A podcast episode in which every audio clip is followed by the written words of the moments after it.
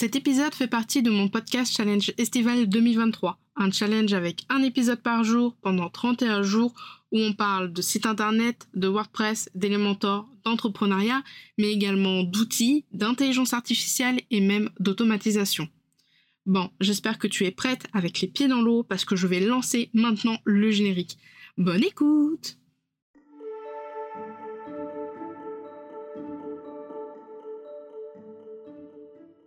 Bienvenue dans la Post Café, le podcast qui aide les indépendantes à comprendre l'entrepreneuriat et le web. Je suis Camille, webmaster sous Elementor et WordPress depuis 2020 et mon job, c'est d'aider les indépendantes comme toi à créer, développer et gérer leur site internet. Deux fois par mois, on se retrouve pour un nouvel épisode.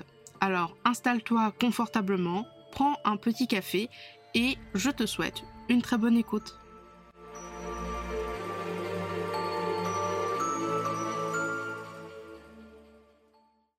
Hello et bienvenue dans ce nouvel épisode de la Pause Café. Aujourd'hui, je te propose de découvrir les différents types de formulaires que tu peux intégrer pour ton entreprise avec ton site internet. Comme tu le sais, les formulaires sont des éléments essentiels pour interagir avec tes visiteurs et tes clients et surtout pour leur permettre de communiquer avec toi. Ici, on verra du coup cinq types différents avec quelquefois des petites astuces pour automatiser le tout. Le premier formulaire que j'ai envie de te parler, c'est forcément le formulaire qu'on pense tous quand on dit formulaire site internet, c'est bien sûr le formulaire de contact. Le formulaire de contact, c'est un élément important sur un site internet. Il permet aux visiteurs de communiquer facilement avec toi. Il doit inclure certaines euh, informations, certains champs, dont euh, le nom, le prénom, l'adresse mail, le message du visiteur et surtout une case à cocher pour l'acceptation de tes politiques de confidentialité. Pareil ici, si jamais tu veux en savoir plus sur les politiques de confidentialité, je te conseille d'aller écouter euh, l'épisode 1 du euh, podcast Challenge Festival 2023 qui s'intitule Les trois pages indispensables à avoir sur son site. Il est également assez euh, judicieux d'ajouter des champs euh, supplémentaires pour recueillir des détails comme euh, l'objet de ta demande, est-ce que la personne elle te contacte via ton formulaire pour une question sur un service, pour un appel découvert, pour une demande de collaboration, pour une demande, je sais pas, par rapport à un problème qu'elle aurait pu avoir avec toi. Voilà, tu peux aussi également mettre en place une confirmation de réception après l'envoi du formulaire, c'est-à-dire un message qui apparaît sur ta page. La plupart des formulaires euh, avec WordPress le font pour dire que ok, euh, le mail s'est bien envoyé. Un truc que tu peux mettre en place également assez facilement, c'est mettre en place une réponse automatique qui va envoyer un mail à la personne en disant euh, bah voilà, j'ai bien reçu ta demande, je vais la traiter dans un délai raisonnable, etc., etc histoire que euh, bah, la personne euh, puisse prendre conscience que son mail est bien arrivé jusqu'à ta boîte mail. Le deuxième type de formulaire, c'est bien sûr le formulaire de réclamation. Alors, le formulaire de réclamation, c'est un formulaire qui est quand même essentiel pour permettre au client de signaler un problème ou des insatisfactions. Oh, j'ai eu du mal à le dire celui-là. C'est en général le formulaire qu'on peut trouver facilement sur les boutiques en ligne. Euh, j'en ai un sur ma boutique en ligne d'ailleurs. Dans les CGV, il y a un lien vers une page qui s'appelle réclamation où dedans il y a plusieurs champs euh, où on va pouvoir recueillir certaines informations. Le nom et prénom du client, le numéro de la commande ou de la facture, le service ou le produit ou alors plusieurs services et plusieurs produits concernés, la description détaillée de la réclamation, en gros pourquoi est-ce qu'il t'envoie une réclamation à ce jour? Est-ce parce que le produit euh, n'est pas conforme à ses attentes? Est-ce parce qu'il demande un remboursement? Et parce qu'il y a eu un problème avec l'envoi, etc., etc. Et on n'oublie surtout pas, même dans un formulaire de réclamation, à cocher, enfin mettre en place une case à cocher pour avoir l'acceptation de tes politiques de confidentialité. La petite astuce, si tu veux euh, garantir une gestion efficace des réclamations, c'est mettre en place du coup un message automatique euh, c'est-à-dire que la personne va recevoir un email en disant que tu as bien euh, reçu sa réclamation et que tu vas la traiter rapidement. Mais tu peux aussi également mettre en place une automatisation avec Make pour euh, ajouter la réclamation à ton CRM. Par exemple, ton formulaire, du coup, il a un, certain identifiant tu vas créer un webbook avec Make et à chaque fois dès que quelqu'un va envoyer, bah, va faire une, comment on pourrait dire ça, va faire un envoi, une soumission de formulaire. Make va récupérer les informations, donc le produit, le numéro de facture, le nom du client, etc., etc. Et il peut très bien l'ajouter, euh, par exemple, à ton client euh, dans ton CRM sur Notion, ou alors l'ajouter à euh, ta base de données des tâches en disant, bah attention, il faut régler cette réclamation là au maximum dans tel jour. Voici le détail de la réclamation. Tu peux automatiser tout ça et du coup ça te permet de facilement euh, les gérer et de ne pas les oublier. Et bah si tu oublies de traiter une réclamation, ça peut être très mal vu par le client. Donc voilà, on peut mettre en place certaines automatisations pour t'aider et essayer d'avoir une gestion fluide des réclamations. Le troisième formulaire que j'ai envie de te présenter, c'est tout simplement le formulaire pour s'inscrire à un programme d'affiliation. Alors, si tu souhaites proposer un programme d'affiliation, tu peux le faire via ton site internet de façon plus ou moins automatisée.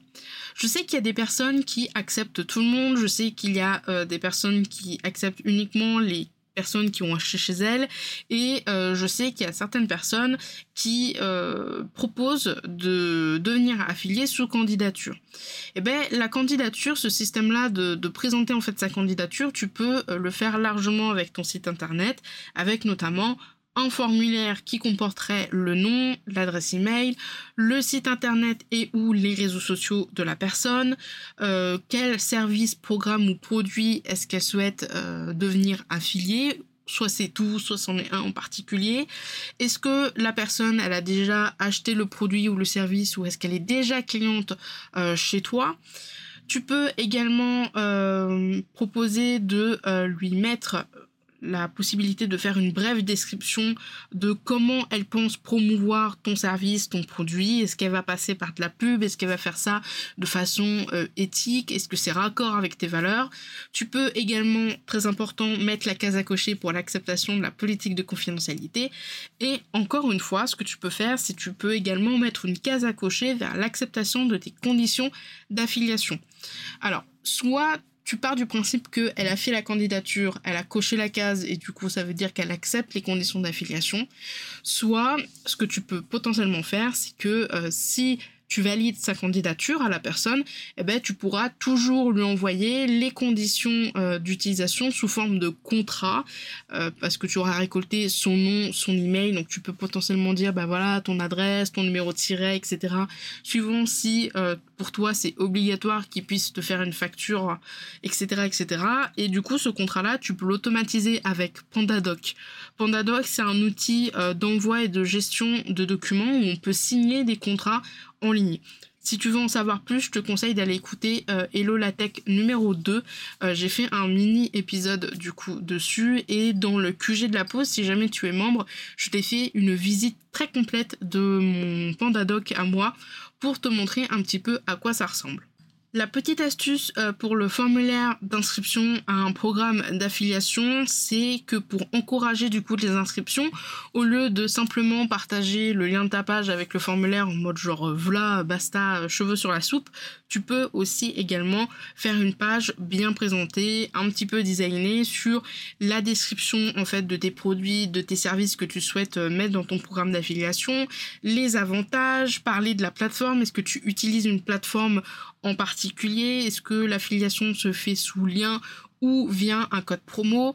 Est-ce que euh, c'est simplement euh, tu partages euh, la personne partage le lien ou est-ce que le client qui va arriver qui va prendre le lien va avoir une réduction etc etc donc voilà tu peux je pense faire une sorte de page d'inscription une landing page assez sympathique pour permettre justement bah, que les gens puissent déjà savoir à quoi ils vont candidater candidater, candidater, candidater, je crois.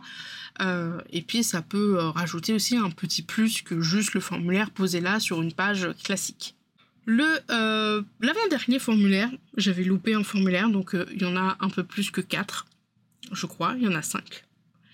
C'est le formulaire pour récolter les avis. Alors, collecter les avis et les retours de clients ou de personnes inscrits à tes lignes magnettes, c'est vraiment la base des bases et c'est vraiment super important. Pourquoi? Parce que euh, en récoltant plein d'avis, tu vas pouvoir peaufiner tes offres, peaufiner euh, un petit peu ton process, ton business, peaufiner aussi tes leads magnets, tes freebies, tes ressources gratuites. Quand euh, tu es toi-même dans ce cas-là, c'est-à-dire que tu t'inscris à une ressource gratuite, n'hésite surtout pas à laisser un avis. Pourquoi? Parce que c'est, je trouve, le meilleur moyen de pouvoir soutenir la personne ça prend pratiquement pas de temps. En tout cas, il faut que les formulaires de récolte d'avis soient euh, clairs, simples et précis. Mais voilà, c'est vraiment quelque chose qui coûte pas beaucoup. Euh, ça coûte pas beaucoup de temps, ça coûte pas d'argent et ça permet vraiment de euh, d'aider la personne à peaufiner son offre, de construire euh, son tunnel de vente, son business, etc., etc. Pour le coup où tu es vraiment apprécié bah, la ressource à laquelle tu t'es inscrite ou le produit. Euh, voilà, je trouve que c'est vraiment important. Si toi tu ne fais pas de formulaire pour récolter des avis, je te recommande d'en faire. Parce que tu vas pouvoir euh, poser des questions et avoir des réponses plus précises que juste dire ben voilà lâche-moi un avis sur ma page Google. C'est très bien les avis sur la page Google, j'essaye d'en avoir un maximum, mais pour améliorer ton service, ton produit, ton ligne magnet, ta ressource gratuite, le mieux c'est d'avoir plusieurs questions et donc quoi de mieux que d'avoir un formulaire pour ça? Dans le formulaire, tu pourrais très bien mettre le nom euh, et prénom de la personne, son mail. Tu peux également euh, mettre une question si elle souhaite rester anonyme ou pas. Si elle reste euh, si elle souhaite rester anonyme, ben, tu ne partages euh, que potentiellement son prénom, mais c'est tout. Pas de photo, pas de nom de, pas de nom de famille, pas de nom de business, pas de site internet, pas de réseaux sociaux. Et si elle l'accepte, en fait, que tu partages, je sais pas, son Instagram, ou que tu la mentionnes sur Instagram si tu mets son avis là-bas, ou que tu mets un lien vers son site internet, alors tu peux. Tu peux mettre une échelle de notation ou avec des options de choix. Euh, par exemple, est-ce que euh, cette ressource-là t'a beaucoup aidé euh, Mets une note entre 1 et 5. Qu'est-ce que tu auras à dire pour l'améliorer? Est-ce que tu as trouvé suffisamment rapidement les informations?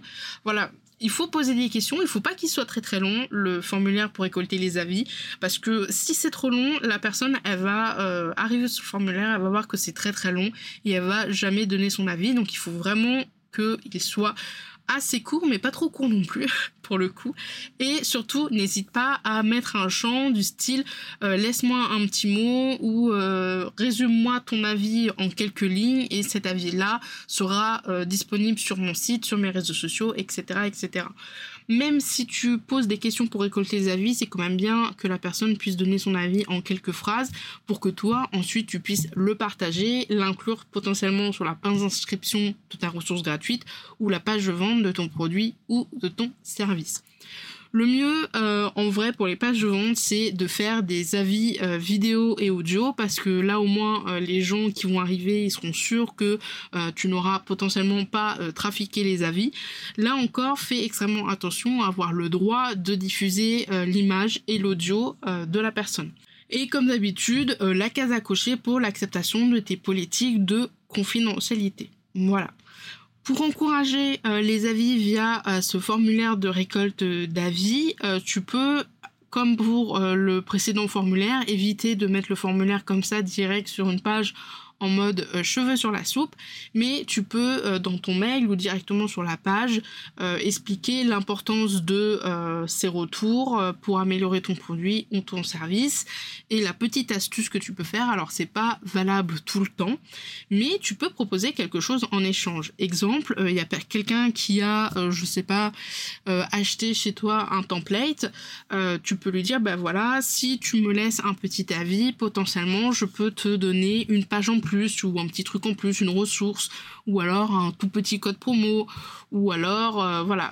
Tu peux essayer de trouver quelque chose en échange de la vie Il y a euh, certaines euh, personnes, j'ai vu, euh, que si on donnait notre avis, on pouvait avoir un code promo sur la prochaine offre. si on participait par exemple à, un, à la création d'une nouvelle offre, souvent les gens, bah voilà, ils font des, des, des études de persona, donc on peut répondre à des enquêtes. Et si on répond à l'enquête et qu'on laisse notre mail et notre nom, et eh ben en plus d'être prévenu du produit qui va sortir, on peut avoir une réduction. C'est quelque chose euh, potentiellement à réfléchir si tu as une boutique en ligne. Attention, le code promo, ça ne doit pas non plus être du 50-60%, qu'on soit bien d'accord. Tout dépend de tes valeurs et de l'éthique que tu as euh, par rapport à ça. Le dernier type de formulaire, il n'est pas forcément à faire uniquement avec ton site internet, tu peux aussi le faire différemment via euh, Calendly et cal.com, c'est de créer un formulaire pour s'inscrire à un événement. Si tu fais relativement souvent des lives, tu peux mettre en place un formulaire d'inscription avec le nom, prénom, l'email du participant et puis euh, une case à cocher ou une liste déroulante vers les différents sujets du mois. Euh, ça, ça peut être vraiment euh, cool. Euh, par exemple, moi, je fais un live par mois sur le QG. Je ne fais pas ce genre de choses parce que voilà, je me dis, il y, a le, y a le replay dans le QG, donc il n'y a pas de souci là-dessus si les gens ne peuvent pas être là. Mais si tu fais régulièrement voilà, des lives sur YouTube, je sais pas, par mois, tu peux faire 2, 3, 4 lives. Ce que tu peux faire, c'est proposer une page événements sur ton site internet qui va détailler les événements du mois, de quoi tu vas parler, etc., etc. Et puis tu peux dire, bah voilà, tu peux euh, aller sur l'événement, il est, euh, enfin sur le live, il est entièrement euh, gratuit et disponible sur YouTube. Par contre, si tu veux le replay ou si tu veux les ressources complémentaires au live, eh ben il faut s'inscrire et là à ce moment-là, tu mets un formulaire d'inscription pour l'événement ou une fois que la personne s'est inscrite en fait à ton formulaire sur ton site internet peut-être avec une automatisation, euh, euh, soit directement, donc avec Elementor, on peut directement lier MailerLite pour ajouter les gens, mais sinon tu peux faire une automatisation avec Make. Et une fois que les gens euh, se sont inscrits sur bah, ton site, ça va les ajouter dans ta base mail pour de potentiels prospects, pour leur proposer, je sais pas, des produits, des services, ou tout simplement pour potentiellement leur envoyer des newsletters en rapport avec le sujet qui les intéresse. Donc ça, ça peut être une, idée plutôt sympathique. Si jamais tu fais euh, beaucoup d'événements et que tu ne veux pas forcément euh, utiliser de formulaire pour ton site internet, enfin de ton site internet, tu peux utiliser Calendly ou cal.com alors Calendly, je l'ai uniquement euh, utilisé en format gratuit, donc je n'avais pas à ça. Mais je sais que c'est possible euh, de faire en sorte de créer des événements où euh, il y a un certain nombre de participants. Avec Cal.com, c'est pareil. Quand tu vas créer un événement, tu peux lui dire qu'il y a que 30, 20, 10, 15 personnes qui peuvent s'inscrire. Et si bah, le 15e c'est le dernier, il n'affiche plus aucune date, rien du tout dans l'événement. L'avantage de Calendly et de Cal.com, c'est que tu peux faire des événements payants en liant Stripe. Il faut juste faire attention au pourcentage euh, de commission que va prendre Calendly ou Cal. Euh, il me semble que Cal ou Calendly, le pourcentage, il est beaucoup moins haut si on paye chez eux la formule pro. Mais là, il faudra vérifier parce que je dis ça là comme ça euh, de tête. Et voilà, nous arrivons à la fin de cet épisode qui aura été très court et très succinct. Je pense que je vais dire le mot succinct dans chaque épisode du euh, challenge parce que là c'est le troisième épisode et trois fois que je dis le mot succinct dans un, épisode de podcast. Mais bref, revenons à nos moutons. Si je devais faire une conclusion, je dirais que euh, il existe énormément de types et de formes pour les formulaires.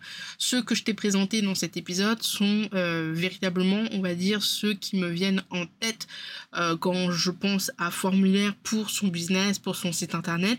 Mais je suis sûre qu'il existe d'autres façons de faire des formulaires pour d'autres d'autres objectifs. Ils sont euh, importants, c'est des outils très puissants parce qu'on peut recueillir des informations importantes et ça peut vraiment nous aider à faire toute la différence euh, avec euh, nos offres, nos produits. Je pense notamment aux formulaires pour récolter les avis, pour l'affiliation, pour les inscriptions des événements. Il ne faut juste pas oublier que chaque formulaire doit être conçu avec soin en prenant en compte l'objectif du formulaire mais aussi en prenant en compte la longueur. Rappelle-toi qu'un formulaire trop long peut avoir des conséquences sur le nombre de euh, soumissions. Si ton objectif est de récolter des avis précis, pose des questions précises, mais fais attention à pas euh, que ton formulaire dure pendant 5 minutes. Si tu décides de euh, m'envoyer un formulaire à des personnes qui te suivent pour créer une nouvelle offre, oui, ça peut être pertinent d'avoir un formulaire plus ou moins long parce que euh, personnellement, quand je pense à formuler pour, formulaire pour créer une, offre, je pense forcément à un formulaire un petit peu plus long qui prend un peu plus de temps parce que bah, il y a plein de plein de questions autour euh, d'une offre, euh, le tarif, le pourquoi, le comment, etc., etc. Si c'est un formulaire pour un événement à s'inscrire, les formulaires d'événement sont très très courts. Il n'y a pas besoin d'avoir 36 000 questions au risque donc que euh, la personne décide de ne pas du tout remplir le formulaire parce que c'est trop long et c'est trop chiant. Il faut faire également, surtout pour les formulaires qui s'intègrent sur ton site internet, je pense notamment aux événements de cal.com ou de Calendly, ou même les formulaires d'Elementor tout court, de faire attention responsive, c'est-à-dire à faire attention qu'il s'intègre bien en format mobile. Euh, parce que pareil, un formulaire qui n'est pas du tout adapté en format mobile, c'est pas très pratique. Il faut faire également aussi attention, dernier point, euh, aux formulaires qui sont accessibles, c'est-à-dire faire en sorte que le formulaire soit accessible aux personnes en handicap. Euh, ça, c'est très important, l'accessibilité. Donc, donc voilà. J'espère que cet épisode de podcast euh, t'aura aidé à optimiser tes formulaires ou, alors t'aura aidé à trouver euh, d'autres types de formulaires à mettre en place dans ton entreprise.